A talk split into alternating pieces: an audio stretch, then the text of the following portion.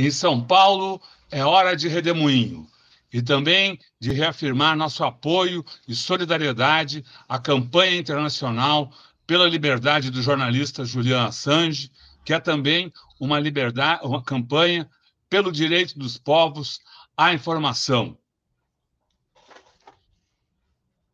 No Redemoinho de hoje, vamos tratar das mobilizações, das ações dos movimentos populares.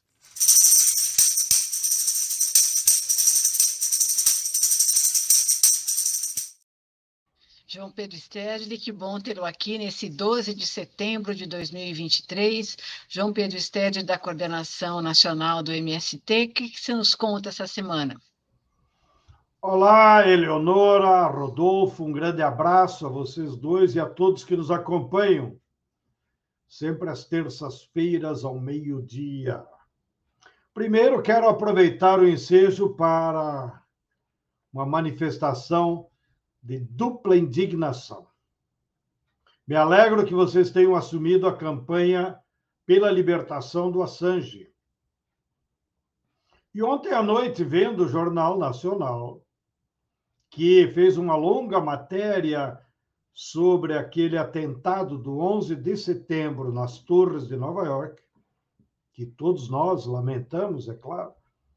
Porém, no meio da matéria, eles colocaram que até hoje, 22 anos passados, há militantes islâmicos presos na base de Guantánamo, que foram sequestrados pela CIA em algum país da Europa ou do Oriente Médio, e lá estão, sem nenhum processo jurídico, sem pena, ao léu, sequestrados pelo Estado americano.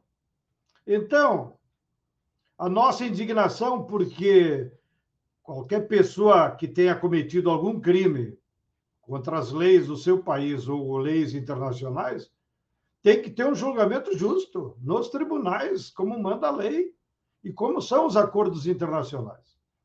E, infelizmente, o governo dos Estados Unidos, a CIA, o chamado Estado Profundo Americano, tem utilizado a base de Guantánamo como um território onde praticam todas as estripulias contra os direitos humanos, a revelia da lei e dos acordos internacionais. A segunda indignação é em relação ao que está acontecendo no nosso querido Rio Grande Amado. Todos nós estamos acompanhando o desastre ambiental que já ceifou a vida de 46 pessoas, há outras 46 desaparecidas, que possivelmente também tenham sido carregados pela força das águas. E, pelo levantamento da Emater, Rodolfo e Leonora, onde, inclusive, a mãe do Rodolfo chegou a trabalhar como assessora. Houveram 11 mil unidades familiares de agricultores familiares, que toda a região atingida, para quem não conhece o Rio Grande, é uma região de agricultura familiar, ao longo do Vale do Taquari. Não? E, e foram atingidas 11 mil famílias de agricultores familiares, que pratica, pra, perderam toda a produção agrícola.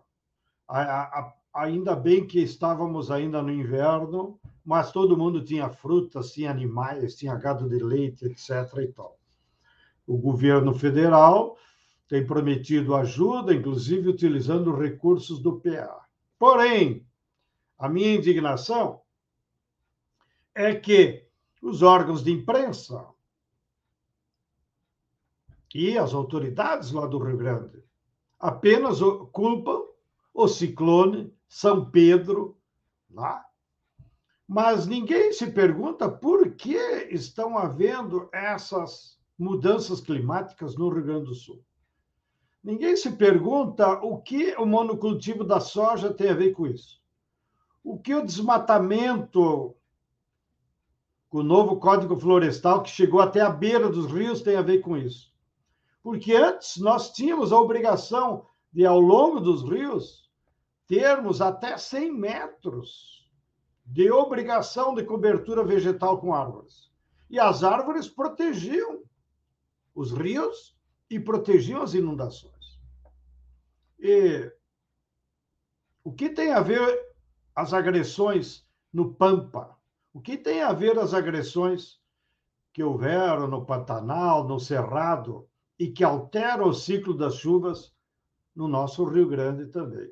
Então, espero que a esse custo social tão alto sirva, pelo menos, para nós refletirmos as graves consequências sociais e ambientais que esse modelo de agricultura, do monocultivo, do agronegócio, está gerando em todo o nosso país, eclodindo aqui e acolá esses eventos que todo mundo fica chorando, mas não consegue explicar as causas deles, que é o principal, para evitar futuros eventos como esse. Bem, por último, quero também, então, hoje dialogar sobre os comitês populares. Na semana passada, fizemos uma reunião da coordenação nacional desse processo dos comitês populares, que há mais de 5 mil esparramados pelo Brasil, que viemos de uma experiência exitosa da campanha Lula Livre, depois da campanha eleitoral durante o ano passado, e agora estamos reestruturando o funcionamento desses comitês. Nós temos testado várias campanhas, como, por exemplo, a luta contra os juros altos, porém, como autocrítica realizada nessa reunião, nos falta ainda, como movimentos populares, encontrarmos uma bandeira, um mote, algo que unifique as mobilizações populares em todo o país. Então, de uma maneira didática e eu diria até pedagógica, nós tiramos dessa reunião uma orientação para que em todo o Brasil, nas próximas semanas, a gente faça um debate interno e por isso, motivo também a vocês que estão escutando esse nosso programa radial, para que também reflitam e, oxalá, mandem as suas sugestões. Nós temos quatro problemas gravíssimos que afetam o povo brasileiro. Mas nós não estamos sabendo como encontrar uma proposta, uma bandeira de luta que cative as pessoas e que motive a mobilização. Primeiro tema: a luta contra a pobreza e a desigualdade social. Vocês viram, nós elegemos o Lula, ele está lá aos trancos e barrancos, tentando consertar o Estado, eh, delineando políticas. Porém, a fome, a miséria continua aí, na nossa cara, nas ruas. Segundo tema, a luta contra o racismo e o machismo. Todo santo dia tem notícia nos jornais de intolerância religiosa, de matança de policiais contra jovens negros. Até crianças foram assassinadas, claro, por tiros perdidos, mas assim se perdem as vidas.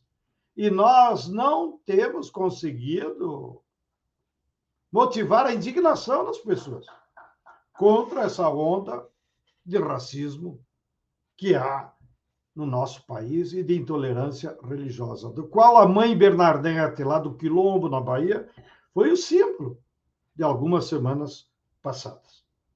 Terceiro tema é o tema do emprego e da renda. Não há como nós enfrentar um processo de reativação do, do emprego em larga escala, de massas, se o Estado não reativar a reindustrialização. Eu vi que essa semana o próprio presidente Lula, na coletiva lá depois do G20 na Índia, comentou esse assunto. Que agora nós deveríamos nos dedicar à reconstrução dos empregos. Mas não é possível termos emprego em larga escala no Brasil sem o fortalecimento do Estado, das estatais, sem investimento público na reindustrialização e na, e na agricultura familiar, produtora de alimentos para o mercado interno. E o último tema é que cidades mais humanas nós precisamos? Um pouco já engatilhando o debate que teremos que fazer nos próximos meses para alimentar o debate que precisa ser feito na campanha eleitoral do ano que vem, quando vamos eleger prefeitos e vereadores. A nossa avaliação como movimentos populares que a eleição do ano que vem será uma eleição atípica. Não será apenas para discutir buracos de rua ou corrupção de vereadores e prefeitos. Teremos que aproveitar a campanha eleitoral, será uma campanha política, política é, polarizada com o fascismo, para nós discutir que cidades nós queremos para ter uma vida digna para todo mundo. Então, esses são os quatro temas que nós temos que, nas próximas semanas, encontrar uma palavra de ordem, uma motivação mobilizadora. Enquanto isso, enquanto vamos fazendo esse debate mais político, mais pedagógico, com a nossa militância, nós alinhavamos um calendário de mobilização comum que passo a descrever para todos que nos acompanham. A próxima jornada será dias 19 e 20. Em algumas capitais, e sobretudo em Brasília, haverão mobilizações em frente ao Banco Central em protesto contra a taxa de juros.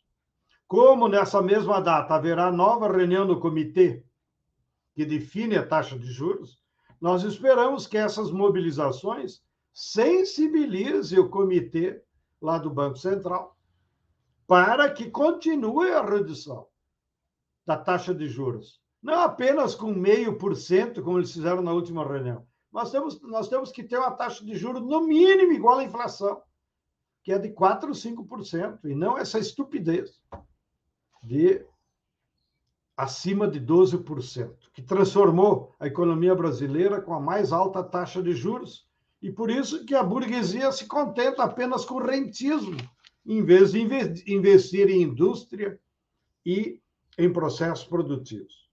Depois, no final do mês, 29 de setembro e 1 de outubro, sempre no final, no último final de semana do mês, de novo vamos repetir o mutirão dos comitês populares para precisamente debater aqueles quatro temas que eu sinalizei antes. E no dia 3 de outubro, atenção, que é um dia de semana, haverão manifestações, sobretudo no Rio de Janeiro e na frente das refinarias da Petrobras na luta em defesa da Petrobras, na luta pela restatização de algumas refinarias que eles entregaram de graça, como a BR Distribuidora ou a própria refinaria de Salvador, aonde agora começam a aparecer sinais em que o governo fascista do capitão entregou a preços de graça a refinaria de Salvador, que era a maior da Petrobras, para a Arábia Saudita. E ganhou em troca alguns presentinhos lá de joias, colares, etc. Parece a história dos, dos espelhinhos que os europeus praticavam na época da colônia. Então, é preciso nós levantarmos a bandeira da restatização da refinaria de Salvador. Isso tudo será dia 13 de outubro. Então, vocês que estão me ouvindo, se articulem lá com os movimentos populares, com os sindicatos petroleiros da sua região, e vamos fazer alguma coisa. Dia 3 de outubro. Eu espero também estar lá no Rio de Janeiro, na sede central da Petrobras. E ainda, depois, lá em novembro, nós teremos o Dia da Consciência Negra, dia 20, que em algumas cidades já é feriado, mas nós devemos fazer manifestações contra o racismo, contra a intolerância religiosa em todas as cidades que for possível do país. E quase esquecendo. Por último, e o mais importante, agora, Rodolfo Leonora, dia 17, domingo que vem, haverá uma marcha lá no Rio de Janeiro, saindo às 10 horas da praia de Copacabana, contra a intolerância religiosa. Haverão lideranças religiosas de todas as denominações, mas em especial o povo de Terreiro, que irá lá ao Rio de Janeiro para se manifestar. É um domingo de manhã, ninguém tem desculpa. Então, o pessoal do Rio de Janeiro e de proximidades, está aí o convite, a convocação. Todos juntos, dia 17 de setembro, domingo, às 10 horas, na Praia da Copacabana, para fazermos uma grande marcha contra a intolerância religiosa, relembrar a, mãe Bernadette e tantos outros que pagaram com suas vidas pelo direito de praticar a sua religião, ou apenas porque são negros. Aqui me quedo. Um grande abraço, Eleonora e Rodolfo, e até a outra terça daqui a 15 dias. Tchau, tchau. Muito obrigada. Muito obrigado, João Pedro, que fala aqui no Redemoinho, um programa que a gente transmite ao longo da semana, sempre ao meio-dia, cada dia com um tema específico. Hoje falamos sobre os movimentos populares. Amanhã a gente volta neste mesmo horário para conversar sobre as questões internacionais. Obrigado, João Pedro. Obrigado, pessoal que está aqui conosco. Boa tchau, tarde tchau. a todos. tchau. tchau.